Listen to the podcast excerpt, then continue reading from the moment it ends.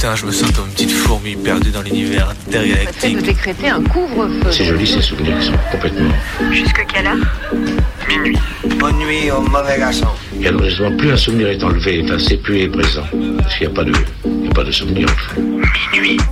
Décousu. La nuit, ce sont des petits groupes très mobiles qui ont sévi dans mes yeux, Saint-Priest, Dessines, Vénitieux, Lyon. On est encore réveillé sur Canu. Si on, si on l'évoque, s'il y avait une image pour le montrer, serait mieux sans doute. Vous écoutez Minuit décousu, il est à présent 23h05, on a un petit peu de retard ce soir. Comme d'habitude, Comme d'habitude, ouais, c'est clair.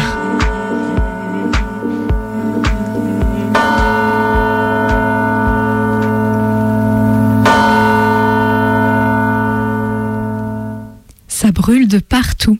Chapiteaux, forêts, villes. Tout brûle et tout prend l'eau. C'est l'équilibre climatique, le climax de la déroute. Enfin, jusqu'à ce que ça augmente. J'imagine de très grandes flammes dévorer la terre alors que typhon et tempête se frayent un chemin pour faire le tour du monde quatre ou cinq fois. Manquerait plus qu'un troisième joueur, qu'un troisième joueur pour ce risque mondial grandeur nature, édition spéciale bouleversement climatique. Allez, on invite la grêle géante et que le typhon attaque la grêle géante avec la Yakoutie et que le feu attaque le Brésil avec trois armées, double 6, bah c'est gagné. Dans ce jeu-là, on est forcément perdant, pris en étau dans une partie qui est partie pour s'éterniser. Ce soir, je rédige ma brève et je pense aux lettres que je trace sur le papier. Je pense à ces petits signes si étranges et élégants et je me dis en mitouflé dans un pull chaud et confortable que j'ai envie de douceur et que les mots peuvent être jolis dans leur forme comme dans leur étymologie. Et il est tellement plus facile de le voir quand on ne les utilise ni lit plus machinalement, mais avec un goût de première fois. Et c'est ce que Lucie Azema me prouve avec ses perles linguistiques persanes et qu'il est si merveilleux de savoir qu'en persan, il existe le mot hamdar qui signifie celui, celle qui partage la même douleur. Que tu me manques se traduit littéralement par mon cœur s'est serré pour toi. Que pour dire que quelqu'un est nostalgique d'un lieu ou d'une époque, on peut utiliser l'expression son éléphant se souvient de l'Inde. En persan, on peut dire que on a le rhume et en disant j'ai mangé le froid. Pour dire méduse, on dit marié de la mer et voisin, celui qui partage la même ombre. Et ces derniers temps, j'ai vraiment l'impression que qu'on qu'on j'hallucine le nombre de conneries qu'on entend, à- c'est vraiment un grand délire. Enfin des conneries, plutôt des paroles dangereuses, comme on pourrait dire, comme cet appel au, au meurtre prononcé dans le plus grand des calmes par Zineb El Raouzi sur euh, CNews l'autre jour. Cet appel au meurtre, c'est celui-ci. La police devrait pouvoir tirer à balles réelles dans les banlieues, parallèle des USA à l'appui. Et là, waouh, waouh, waouh, je regarde à gauche et à droite, comme quand je mate un film des 60s avec un poteau défoncé pour lui demander s'il a compris la même chose que moi. Parce que là, ça frappe fort, très fort. Après le Karcher du Nain et l'armée dans les banlieues de la Royal Fille de militaires, on peut même rajouter à tout ça le SNU pour la militarisation de la jeunesse, et on y est, hein. c'est sûr, répondre à ce qui est appelé un guet-apens contre les flics en tirant, pour exemple, sur des grands frères devant les gamins, on a toujours sûr que c'était LA solution à la politique de la ville.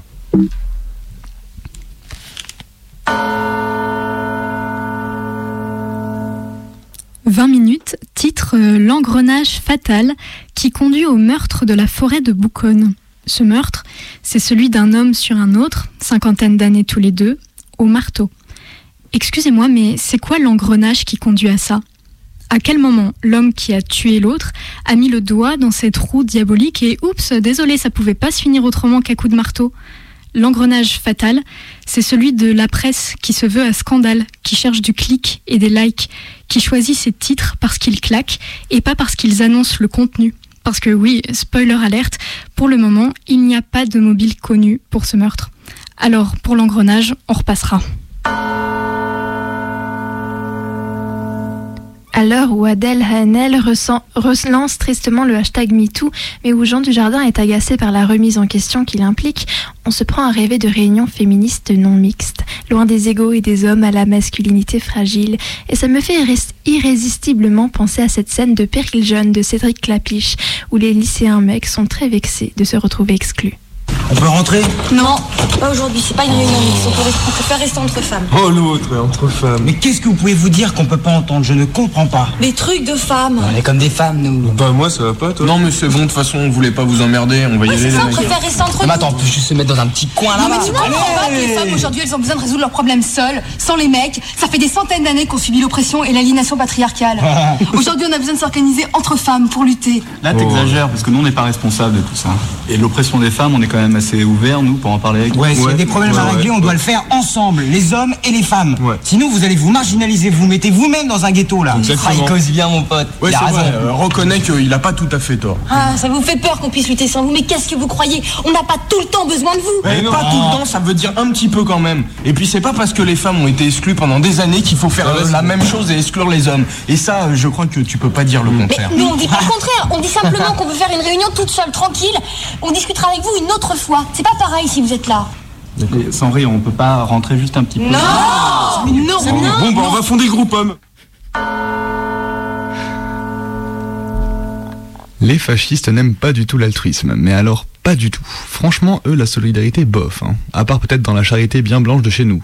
Par contre, quand il s'agit d'un bienveillant nommé Cédric Héroux, qui a le courage de s'engager auprès des migrantes pour les aider à trouver des choses et de trouver des choses et des personnes dont elles ont besoin, afin d'accéder à des conditions de vie décentes. Et forcément, euh, à ces bâtards de la ramener pour les traiter, pour le traiter d'esclaves, de trafiquants d'esclaves, pardon, d'ordures et de traîtres, ou encore, j'adore le petit trafiquant d'ébène. Après, il y a celles qui vont encore plus sobrement, remigration, et que ça nous fera de la main d'œuvre en plus. LOL, XPTDR garanti. On se passera de ce commentaire. Alors, force à toi, camarade Cédric, de réaliser un taf pareil pour des personnes qui ont tant besoin, pas de frontières pour les bienveillantes. Aujourd'hui, ça fait 42 ans que René Goscinny est mort. Moi, quand j'avais 10 ans et que j'ai lu tout le petit Nicolas, je savais pas qu'il était plus vivant parce que c'était super chouette de lire ses livres. Et moi, je me disais quand même, c'est balèze, ces phrases très longues et qu'on sentait vraiment que Nicolas parlait comme ça avec ses copains. Même si des fois c'était la bagarre et bim dans le nez, sauf Agnan, parce qu'il avait des lunettes. J'ai bien rigolé avec le petit Nicolas et avec Astérix un peu moins, mais quand même c'était pas mal du tout. Et puis, sans lui, on n'aurait pas eu Astérix et, Obélix euh, Mission Cléopâtre. Alors là, chapeau et ciao l'artiste, parce que même si on sait qu'il est mort, ben, il est quand même vachement présent dans nos têtes. Il a tout quitté pour réaliser son rêve. Il a eu le courage, la force, l'espoir pour laisser un emploi confortable au Figaro, premier hic. Il est parti voguer en mer. Du vent des globes, il est devenu skipper. Il raconte son histoire fier comme un pan. Il raconte notamment comment, quelques mois à peine après que sa femme ait accouché, ait accouché de leur troisième enfant, il lui a laissé une lettre un matin pour lui dire que c'était son rêve et qu'il ne lui demandait pas sa permission, mais souhaitait son adhésion pleine et entière pour le voir partir des mois durant. Deuxième hic. C'est beau, n'est-ce pas, un homme qui réalise son rêve, et surtout cette épouse qui ne le retient pas, qui le supporte dans ses choix, et qui supporte seule l'éducation de ses trois enfants, parce qu'au fond, son rêve à elle, à elle, ce devait être ça, n'est-ce pas? Mère seule, à changer les couches, à l'été, emmener à l'école, faire les courses et lessives, à manger, douter seule des choix éducatifs, des colères et des peurs de ses enfants, se coucher seule le soir à rêver à ce mari au loin qui baise l'océan et qui oublie que, que c'était son sperme, son choix et sa responsabilité. Aujourd'hui, on peut encore être fier d'être égoïste et lâche quand on est un homme. J'ai hâte d'être demain. État d'urgence, état d'urgence, état d'urgence. Ah, on l'a entendu ça. hein. Par contre, état d'urgence, l'état des urgences, c'est une chanson qu'on ne connaît que trop peu encore. Ce week-end, j'ai dû passer une nuit aux urgences, pas de bol, mais ça va. Déjà, quand j'arrive à, déjà, quand j'arrive là-bas, je constate que le service parti des 80 autres s'affichant en grève faute de moyens et de considération par la force publique. On est une dizaine de patientes à attendre. L'une attendra 35 minutes avant de se faire enregistrer. Pas de bol. L'infirmière qui s'occupe de l'enregistrement était partie s'occuper d'un autre patient. Pas de bol encore. Elle est assez salement blessée à la cheville et il lui est impossible de bouger. Personne avec nous, impossible de bouger, impossible d'être considéré. Bah ouais, pas de bol, je vous dis. J'ai fait un mois comme brancardier en hosto, à passer de service en service, et c'est partout la même merde. Les patienteux sont maltraités sous la force managériale. Ruissellement oblige ici aussi, même les services qui font du fric ont du mal à composer avec la grosse part de manne, de la manne qui leur est laissée. J'en ai trop vu des personnes âgées souffrir de déshydratation, oubliées après un scanner de routine, des files de brancards dans les couloirs, de patienteux désorientés de euh, se pisser dessus, de peur de déranger, des travailleuses craquer pendant une pause. On ne peut pas faire avec plus que plus avec moins, euh, où l'on ne produira que des souffrances. Il est 23h14 sur Radio Canu, le 102.2. Vous écoutez Minuit décousu. On est avec Bebe, avec Maë, et ce jusque minuit. Et oui, et du coup, nous, nous, allons tout de suite commencer par une petite chronique euh, culturelle, l'art nuit, que tu, que tu vas nous proposer, que, Colline. Tout à fait. Moi, euh, je m'intéresse euh, aux manifestations culturelles et artistiques et je pense vraiment que la nuit n'a pas euh, a son mot à dire là-dedans. Alors, une fois encore, je traque l'art dans ces manifestations nocturnes. Cette nuit, je me sens l'âme musicale. Et c'est pour vos oreilles que j'ai cherché les pistes de ma sonothèque qui se fondent si bien dans l'absence de jour et de lumière. Je veux donc aujourd'hui vous parler des chansons de la nuit, les chansons qui s'écoutent alors qu'on joue au Ouija éclairé d'une simple bougie et compris pour que les démons ne viennent pas, les chansons qu'on fredonne à 2 heures du matin sur une départementale déserte au volant de sa voiture en se demandant si on est vraiment en sécurité. Celles qui continuent de nous faire frissonner quand on repense à cette nuit à la belle étoile au cours de laquelle nos amis nous ont raconté tant d'histoires qui font peur. Car la nuit, dans la musique, est généralement associée à la fascination, au danger, au monstrueux et à la transgression. Ce soir, je vous propose de concentrer notre écoute sur un monstre bien particulier, le roi de la nuit, le gentleman du morbide, le seigneur aux dents longues et au teint pâle, le vampire.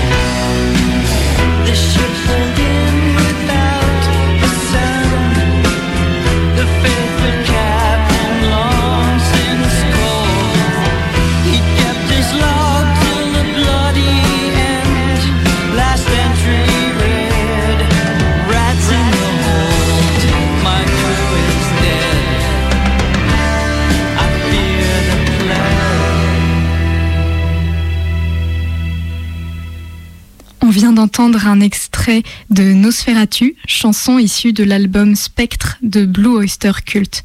Cet album datant de 1977 porte bien son nom et il est peuplé de créatures sombres et fantastiques, à commencer donc par ce Nosferatu, vampire éponyme du film de Murnau, inspiré de Dracula.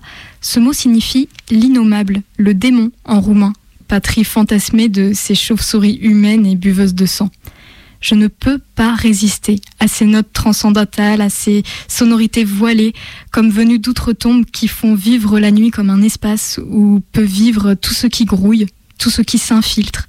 On ferme les yeux et on se trouve dans un cimetière abandonné, éclairé d'aurores boréales ou de vers luisants. Bon, ça, je laisse votre imagination décider moins évocateur musicalement, mais avec une réécriture toute personnelle du personnage, laissons la place à Thomas Fersen avec son album Je suis au paradis, qui lui aussi fait la part belle aux créatures monstrueuses et rois des vampires.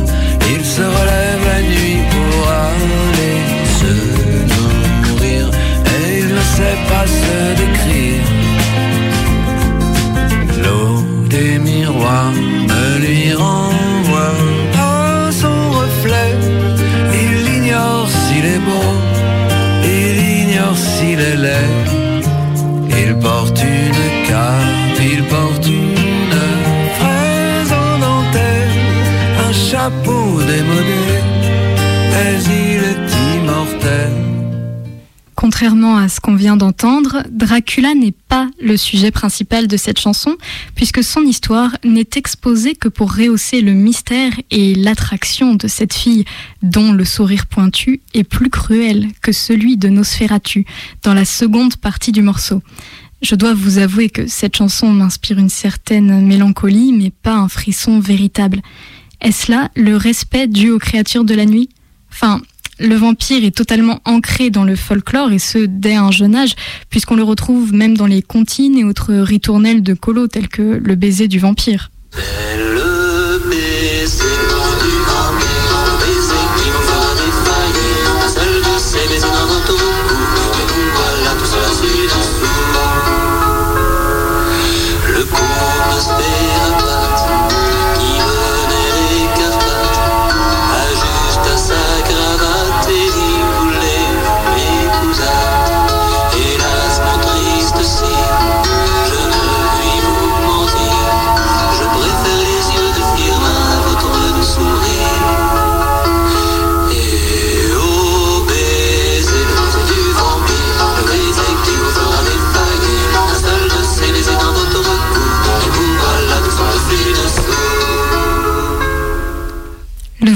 Pas seulement un doux rêveur, un romantique d'un autre temps qui se morfond dans sa cape et se retourne dans son cercueil.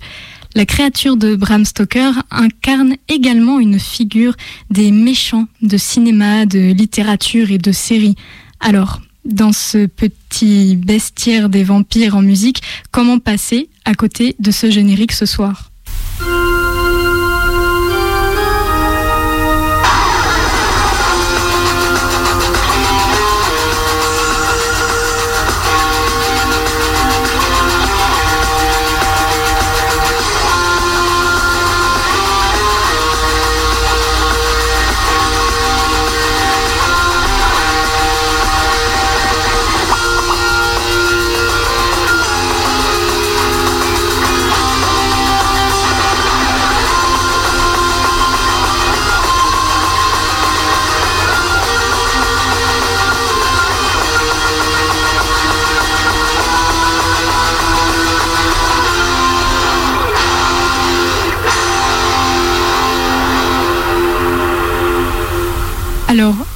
Buffy se démène, elle court, elle élabore des stratégies et elle enfonce son pieu dans le cœur des vampires, tout en étant engagée elle-même dans une relation compliquée avec, oui, un vampire qui renie son clan.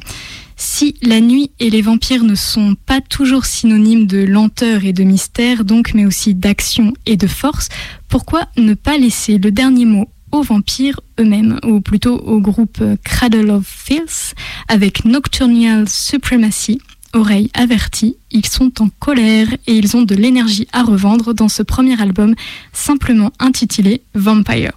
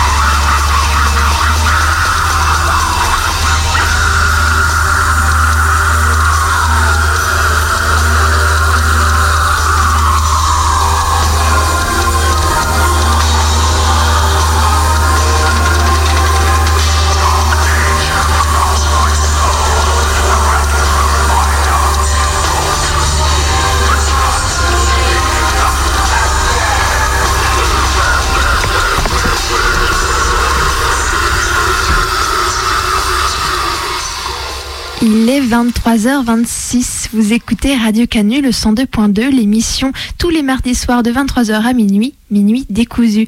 On vous rappelle que lors de cette émission, vous pouvez nous appeler pour nous parler d'une anecdote en lien avec une musique de votre choix. Pour cela, il suffit de composer le 04 78 39 18 15. Vous pouvez également nous contacter via notre adresse mail minuitdécousu@laposte.net. Et donc Minute Décousu, nous rappelons toujours que c'est une émission où nous décousons les fils de la nuit à travers différents témoignages, histoires, intimes ou non, autour de musique, autour de, nous l'avons vu donc, euh, des brèves, puis autour de l'art nuit, les conversations que l'on peut avoir avec l'art la nuit, avec Colline. Et tout de suite, euh, nous, nous allons passer à une autre forme donc de, de, de témoignage que Colline va nous présenter. Voilà, tout à fait. Après avoir euh, parcouru un petit bout euh, de chemin nocturne avec les vampires, on va tout de suite passer à un format plus documentaire et voir comment les rêves d'adolescents peuvent euh, éclore une fois l'âge adulte. Et puis, comme toujours, on terminera notre petit chemin ensemble par une histoire qui fait peur.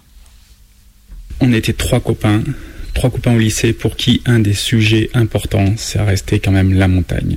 Un soir, je me rappelle plus dans quelles conditions, est née tout à coup cette idée de dire et tiens, et si on achetait une maison ensemble à la montagne? Évidemment, pas à cette période où on était au lycée, mais un peu plus tard. Est-ce qu'on pourrait pas faire ça un peu plus tard dans notre vie?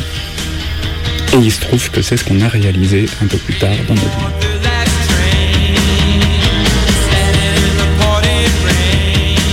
On avait un peu plus de 20 ans, on a cherché, on a cherché longtemps, on a cherché dans différentes vallées, on s'est promené, on a cherché des ruines, des granges, euh, qui auraient été à la hauteur de nos moyens extrêmement faibles, puisque on, était étudiants en fait, donc on ne voyait pas du tout comment on allait pouvoir euh, acheter une maison.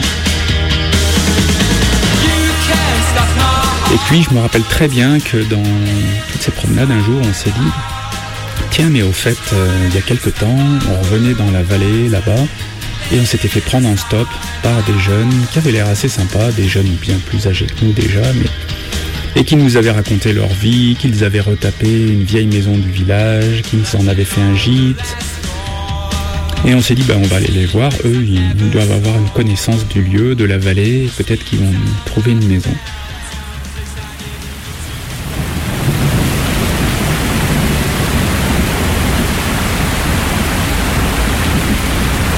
Et on est donc remonté dans ce village un jour, on frappait à la porte du gîte, je me rappelle, il pleuvait. Il pleuvait assez fort et c'était le soir et ils nous ont accueillis de manière très très sympathique. Et puis euh, ils nous ont dit bah ouais, il y a, l'ancienne école du village qui est à vendre. Et on est ressorti sous la pluie en mettant les, les vestes sur la tête pour pas être trop trempé. Et on est allé visiter cette, euh, cette vieille école qui était vraiment une vieille école euh, républicaine de fin, fin 19e. Elle était dans un drôle d'état parce qu'à la fois les murs étaient solides, elle tenait debout, et puis il y avait quand même des planchers effondrés, et puis elle était pleine de bric-à-brac, de choses qui, tenaient de l'ordre des vieux cahiers d'appel. Enfin voilà, il y avait beaucoup de bazar et nous, ça nous a tout de suite enthousiasmé, même si on l'a visité de nuit sous une pluie battante et qu'elle ressemblait plus à quand un trou à rats, euh, un vieux squat, euh, qu'à la maison, qu'au chalet de nos rêves euh, dans la montagne. Et puis on s'est demandé ensuite comment on allait faire pour pouvoir euh, avoir cette maison parce que nous n'avions pas un sou évidemment. Et donc on est allé voir la mairie, le cœur battant et les mains un peu tremblantes et puis on leur a dit euh, oui, nous sommes très intéressés par, euh, par l'achat de cette maison, mais on n'a pas les moyens de l'acheter au prix auquel vous l'avez mise en vente. Et par contre, on vous fait une offre et on vous fait une offre à 80 000 francs. Et en disant ça, on l'a dit en rentrant la tête dans les épaules, en imaginant que qu'on allait se faire engueuler, que c'était pas possible, c'est n'importe quoi, que c'était un manque de respect. Et en fait, pas du tout. Ils ont dit très bien, d'accord, ben on va on va réfléchir, on va en parler en conseil municipal et on vous répondra. Et cette maison, on a fini par l'acheter pour 90 000 francs, donc quasiment la somme qu'on avait qu'on leur avait proposée. On a donc fait nos prêts étudiants et on a acheté cette euh, fameuse maison. On était toujours étudiants, on y montait tous les week-ends, on y montait, on y passait tout le clair de nos vacances, et puis euh, bah, il a fallu euh, y faire des, gros travaux. Et on a remis donc euh, ce toit à peu près en état, de manière vraiment sommaire, en y mettant le moins d'argent possible, mais on a remis la maison à sec. Donc très rapidement, ensuite on a tous fait chacun des travaux, on a refait nos pièces, enfin cette maison est devenue très, très habitable, confortable c'est un grand mot, mais en tout cas une maison qui était quand même assez agréable.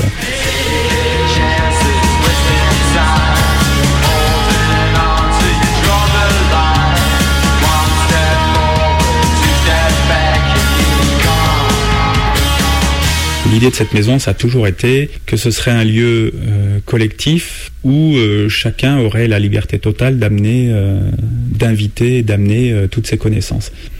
Mais chacun y revenait à des moments différents, en- chacun y emmenait ses connaissances, ses amis, et du coup, ça a été très rapidement une maison où on croisait un nombre de personnes assez impressionnant.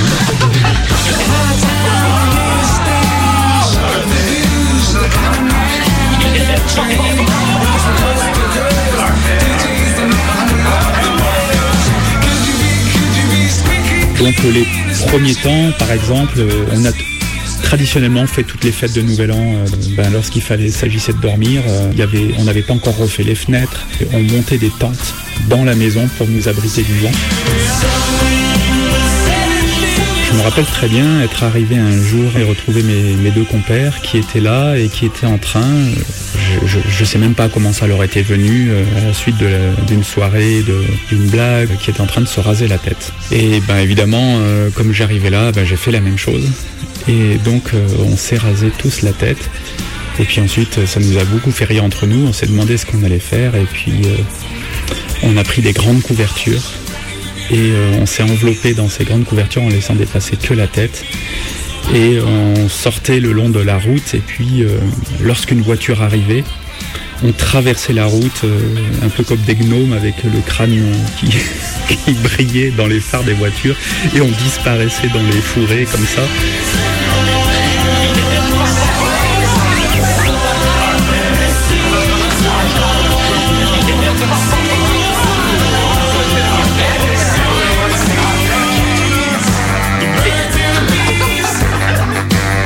Et on a eu un livre d'or qui a eu une fonction euh, extrêmement importante parce que comme finalement dans cette maison, énormément de gens venaient sans qu'on les connaisse, c'était toujours intéressant pour nous euh, de voir qui était venu, ce qu'ils avaient raconté, etc.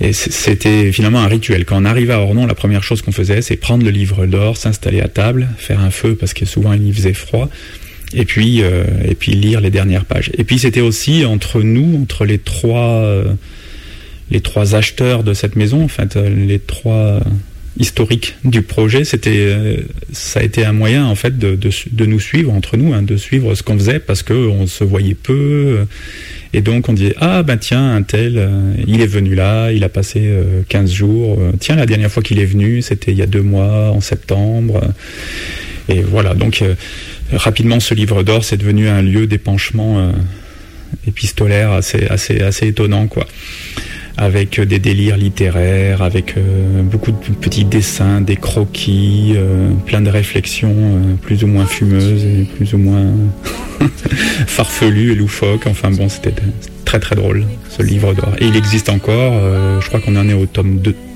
On a dû terminer le tome 2, on doit en être au tome 3. Et c'est quand même quelque chose de très précieux, ouais, qui raconte finalement en creux l'histoire de la maison. Clouds that look like mine. Oh, why can't she wish for brighter skies? All the speeches you make in your head. All the on a mis en place une sorte de tradition que on s'est fait connaître dans le village pour ça. Euh, C'est-à-dire que sur les Nouvel An, on a décidé de faire des, de tirer des feux d'artifice, mais pas de les faire de la maison ni du village, mais d'aller les faire euh, de sommets de montagnes euh, autour. Donc euh, plusieurs années de suite, au Nouvel An, on se séparait en début de soirée, on faisait plusieurs équipes. Et puis chacun montait de nuit au sommet d'une montagne. C'était pas toujours simple parce que c'était l'hiver, qu'il y avait de la neige, de la glace. Et à minuit, on essaie d'être en place pour chacun tirer nos, petits feux d'artifice qui devaient être assez ridicules. hein.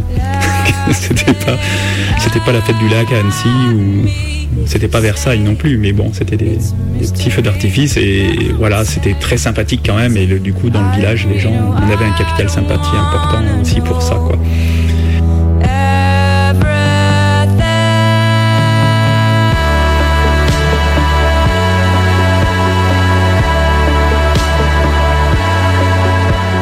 C'est aussi le lieu où on s'est marié. On s'est marié là, on a organisé euh, une grande, une grande fête avec un méchoui.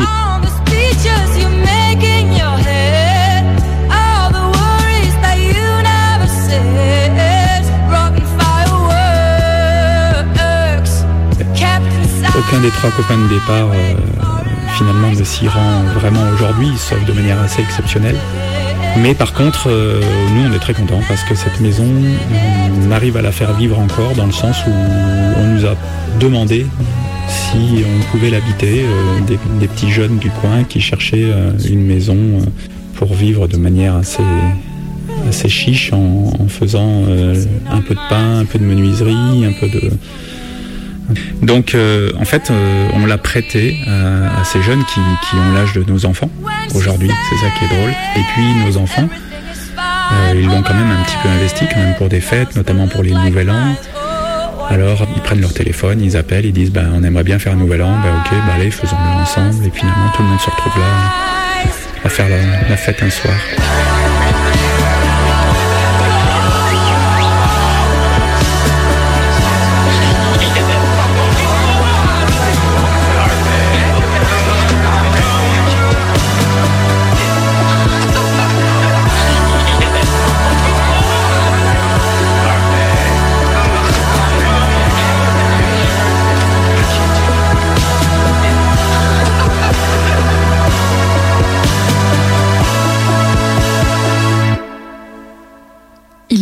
23h38, vous écoutez Minuit décousu, on est sur Radio Canu le 102.2. Merci pour euh, ce témoignage et on vous rappelle que vous aussi, vous avez très très certainement des histoires à raconter, des histoires à nous raconter peut-être. On les écoute avec plaisir, euh, soit sur le standard. Bebe, peut-être tu peux nous rappeler le, le numéro où les gens peuvent nous appeler? Le numéro c'est le 04 78 39 18 15 auquel vous pouvez nous appeler du coup pour nous laisser des petites histoires et des morceaux à écouter tous les mardis soirs. Voilà, ou pour nous contacter euh, via une adresse mail aussi, euh, notre micro vous est tendu, c'est minuitdécousu@laposte.net. N'hésitez pas à nous écrire, on a hâte d'entendre et de lire vos histoires. Et justement, tout à l'heure, c'est Tom, un auditeur, qui nous a appelé pour nous parler d'une musique en particulier. Il y a un morceau qui m'a pas mal marqué ces derniers temps parmi toutes les découvertes que j'ai pu faire. Euh, C'était lors d'un nouvel an. Euh, je connaissais cette musique, euh, Ayla Itrab Esperanza, mais j'avais aucune idée de ce qu'elle pourrait donner euh, en termes d'ambiance. Et on a essayé euh, de le mettre, donc euh, glisser subtilement dans la playlist. Malheureusement, le morceau il commence par une petite guitare, un petit peu, euh, un petit peu euh, hispanique, euh, et qui commence très doucement. Donc euh, on n'a plus le poum poum répétitif qu'on a tout le long de la soirée. Donc les gens se retournent, euh, se demandent un petit peu ce qui se passe. Et au moment où ça part, tout le monde saute en l'air et tout le monde rentre euh, dans une espèce de transe, même si c'est c'est pas vraiment ce que les gens écoutent habituellement. Et là, ça marche euh, du tonnerre de Dieu et tu relances la soirée après un petit moment d'interrogation euh, des convives et, et ça, ça fait vraiment vraiment plaisir. Et bah du coup, rien que pour toi Tom, nous allons écouter Esperanza.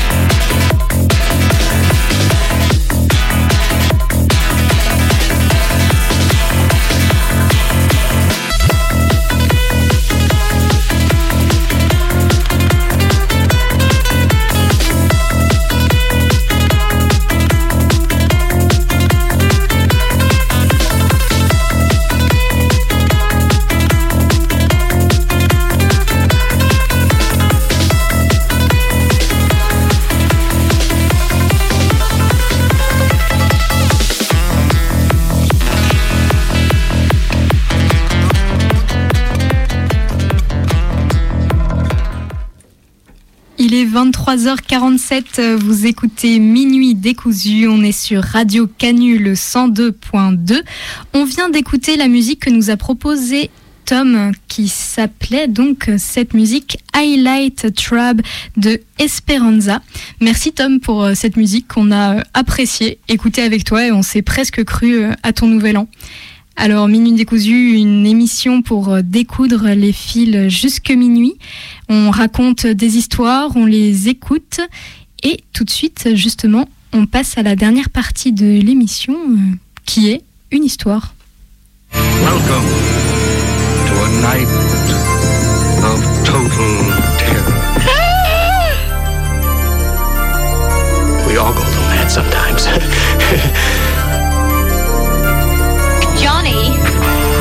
still afraid. They're coming to get you, Barbara. the boogeyman is coming.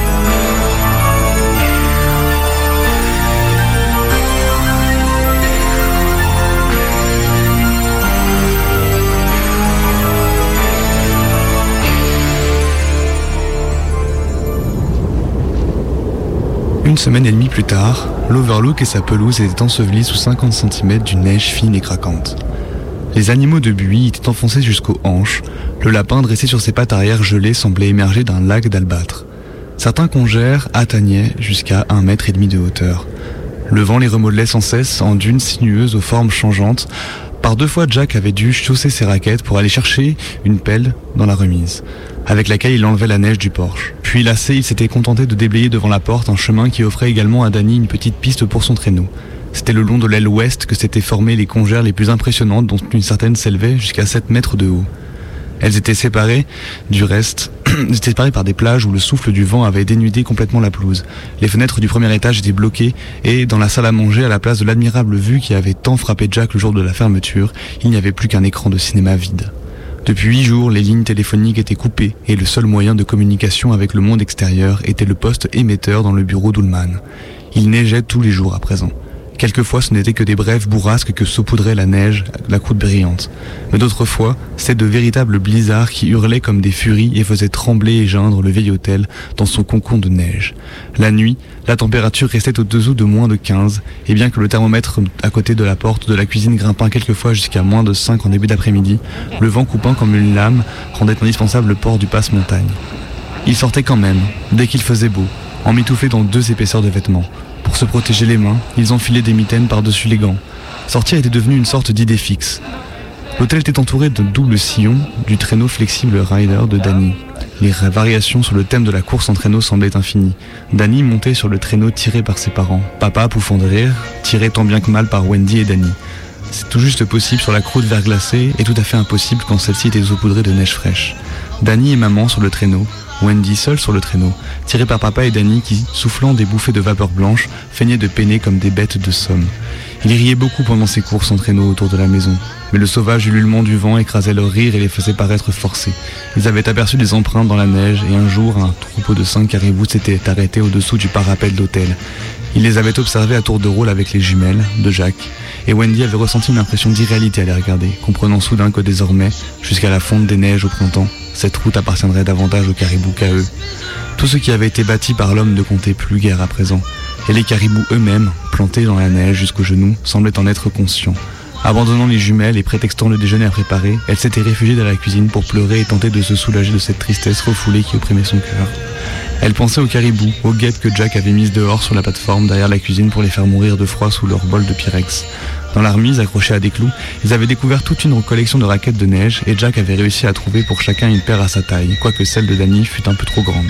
Jack s'en tirait fort honorablement, bien qu'il n'eût pas chaussé des raquettes depuis son enfance à Berlin, dans le New Hampshire. Il réapprit rapidement à s'en servir. Wendy n'était pas très enthousiaste. Après un quart d'heure de marche sur ses grosses raquettes encombrantes, ses jambes et ses chevilles lui faisaient atrocement mal. Mais Danny se piqua au jeu et fit de son mieux pour rattraper le loup. Le coup. Il tombait encore souvent, mais Jack était satisfait de ses progrès. Il disait que d'ici au mois de février, Danny serait si fort qu'il leur ferait la pige. Aujourd'hui, il fait gris et dès avant midi, le ciel a commencé à cracher de la neige. La radio, qui, précise- qui prédisait 20 et 30 cm de neige de plus, n'arrêtait pas d'encenser la déesse précipitation, bénédiction des skieurs du Colorado. Assise dans sa chambre, Wendy tricotait une écharpe tout en se disant trageusement qu'elle savait exactement où les skieurs pourraient se foutre sous cette neige. Danny était de nouveau devant la porte de la chambre 217, avec le passe-partout dans la poche. Il fixait sur la porte, un, regard absent, hypnotisé, sous sa chemise de flanelle. Ses muscles se contractaient involontairement, et il chantait doucement un air monocorde. Il n'avait nullement souhaité revenir ici après l'histoire de l'extinct- l'extincteur. Il était effrayé de se retrouver devant cette porte, et plus encore d'avoir désobéi à son père en prenant le passe-partout. Mais il avait fallu qu'il revienne. Il avait cédé une première fois à la curiosité sans la satisfaire. Il avait mordu à l'hameçon, et maintenant il était pris.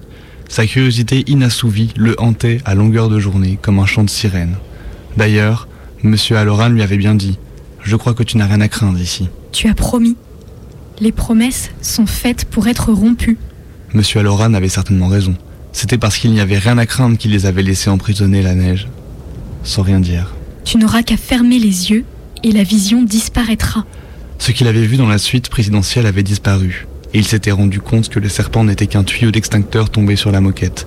Il n'y avait rien, absolument rien à craindre dans cet hôtel, et si pour se le prouver il avait besoin de pénétrer dans cette chambre, ne fallait-il pas le faire? En venant, il s'était arrêté devant l'extincteur, et le cœur battant follement, il avait remis la lance en cuivre sur son support. Il l'avait tapé du doigt en murmurant Vas-y, mords-moi. Vas-y, mors, hein, espèce d'imbécile. Tu n'y arrives pas, hein Tu n'es rien d'autre qu'un misérable tuyau d'extincteur. Tout ce que tu sais faire, c'est t'étaler par terre. Vas-y, mais vas-y donc Sa bravade lui avait paru d'une audace insensée. Danny tira le passe-partout de sa poche et le glissa dans la serrure. Il palpa la clé et le caressa de ses doigts. Il avait la bouche sèche et ne sentait pas très bien. Ne se sentait pas très bien. Il tourna la clé et, la- et le peigne sortit facilement de la gâche. Ce n'est pourtant pas le croquet. Les, mailles sont, les maillets sont trop courts. Ce jeu s'appelle. Danny poussa la porte qui s'entrebâilla sans le moindre grincement. Une grande pièce, à la fois chambre et living, s'ouvrait devant lui. Il faisait sombre, non pas à cause des congères, qui n'arrivaient pas encore au niveau du deuxième étage, mais parce que deux semaines auparavant, son père avait fermé tous les volets de l'aile ouest. Dans l'entrée, il tâtonna, il tâtonna, puis trouva l'interrupteur qui alluma deux ampoules dans un plafonnier en cristal taillé. Danny entra et, regardant autour de lui, vit une moelleuse moquette d'un vieux rose reposant, grand lit avec un couvre-lit et un secrétaire. S'avançant encore de quelques pas, il put s'assurer qu'il n'y avait rien dans cette chambre, absolument rien d'anormal. Ce n'était pas une pièce vide et froide. Papa chauffait l'aile est aujourd'hui. Une commode et une table de nuit sur laquelle on avait posé une Bible Guidéon complétaient l'ameublement. Au fond, la porte entrebâillie du placard laissait voir une rangée de cintres d'hôtel, indécrochables pour qu'on ne puisse pas les voler. À gauche, la glace en pied de la porte de la salle de bain lui renvoyait le reflet de son visage blême. Il regarda son sosie et le salua gravement de la tête. Oui, c'était là que ça se trouvait. Et s'il y avait quelque chose à trouver, c'était bien là, dans la salle de bain. Son sosie s'avançait toujours comme s'il voulait sortir du miroir, puis tendit la main et la pressa contre, celle de Danny. Quand la porte de la salle de bain s'ouvrit, le sosie s'éloigna de biais et Danny put glisser un regard à l'intérieur. C'est une salle de bain tout en longueur qui, avec son luxe dénudé, démodé, faisait penser à un wagon salon de train Pullman. Le sol était recouvert d'un carrelage de petites dalles hexagonales. Au fond trônait un WC à couvercle levé. À droite, il y avait un lavabo surmonté d'une armoire de toilette à glace. Et à gauche, une grande baignoire blanche à pieds griffus, dont le rideau de douche était tiré. Comme un somnambule, Danny se dirigea vers la baignoire. Il avait l'impression de se trouver dans un rêve, un des rêves de Tony. S'il s'écartait, de le- s'il s'écartait, s'il écartait le rideau de douche, il découvrirait peut-être quelque chose d'agréable, quelque chose que papa avait oublié, ou que maman avait perdu, quelque chose qui lui ferait plaisir. Il fit glisser le rideau de douche. La femme qui gisait dans la baignoire était morte depuis longtemps. Elle était toute gonflée et violacée, et son ventre ballonné par les gaz et ourlé de glace émergeait de l'eau gelée comme une île de chair livide. Elle fixait sur Danny des yeux vitreux, exorbités, comme des, billes. Un sourire grimaçant étirait ses lèvres pourpres, ses seins pendillaient, les poils de son pubis flottaient à la surface et ses mains congelées se recroquevillaient comme des pinces de crabe sur les bords goudronnés de la médoire en porcelaine. Danny hurla sans qu'aucun son ne sortit de sa gorge. Le cri refoulé plongea au fond de son être comme une pierre qui tombe au fond d'un puits. Il recul- recula de nouveau, faisant teinter le carrelage sous ses pas, et subitement, il sentit que dans son affolement, il était tout s'était inondé d'urine. Alors la femme se mit sur son séant. Toujours grimaçante, elle rivait sur Danny ses énormes yeux exorbités. Ses paumes mortes crissaient sur la porcelaine. Ses seins se balançaient comme de vieux punching balls craquelés. Quand elle se leva, on entendit un bruit à peine perceptible de bris d'échardes de glace. Mais elle ne respirait pas. Ce n'était qu'un cadavre, mort depuis des années. Les yeux écarquillés, les cheveux dressés sur la tête comme des piquants de hérisson, Danny fit volte-face et s'enfuit à toutes jambes vers la porte extérieure qu'il trouva refermée. Sans penser qu'elle n'était peut-être pas verrouillée et qu'il suffisait de tourner la poignée pour sortir, il se mit à cogner dessus et à pousser des hurlements déchirants qu'aucune oreille humaine ne put entendre. La mort au ventre le la morte au ventre ballonné, aux cheveux desséchés qui gisaient magiquement embaumés depuis des années dans cette baignoire, s'était levée et, les bras tendus, s'était lancée à sa poursuite. Il l'entendait s'approcher, mais dans son affolement, il ne trouvait d'aucune d'autre défense que de cogner encore plus désespérément sur cette porte qui se refusait à s'ouvrir.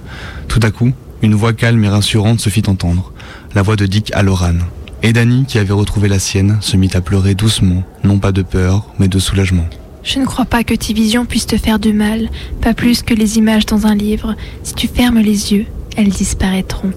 Il ferma les yeux, serra les poings, et se concentra si fort que ses épaules se contractèrent. Il n'y a rien, rien du tout, rien, rien du tout. Quelques minutes passèrent. Il commençait tout juste à se détendre, à réaliser que la porte était forcément ouverte et qu'il pouvait s'enfuir, quand deux mains puantes, tuméfiées, sointantes de l'humidité des années, se refermèrent doucement autour de son cou et le forcèrent à se retourner et à regarder dans les yeux le visage violacé de la mort.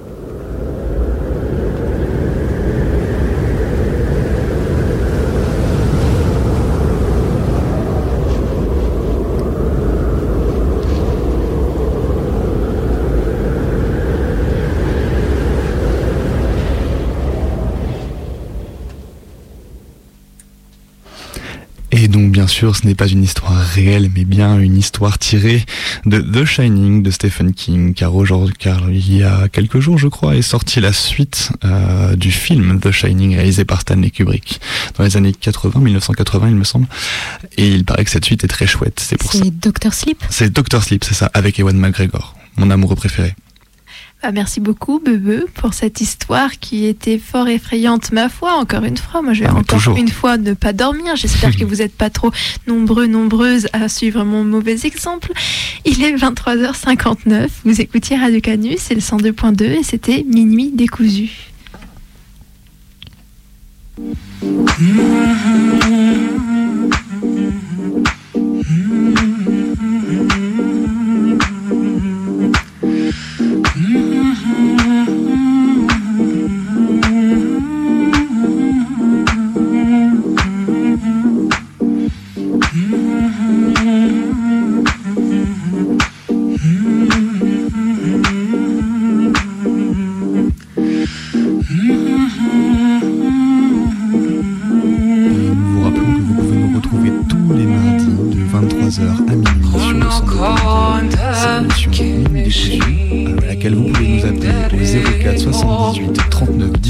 15 pour vous, pour racontiez vos histoires, témoignages et autres histoires qui font peur au téléphone. Vous pouvez aussi nous joindre par mail. L'adresse mail c'est minuitdécousu@laposte.net et on a vraiment hâte d'entendre et de retransmettre toutes vos histoires. On vous souhaite une bonne nuit.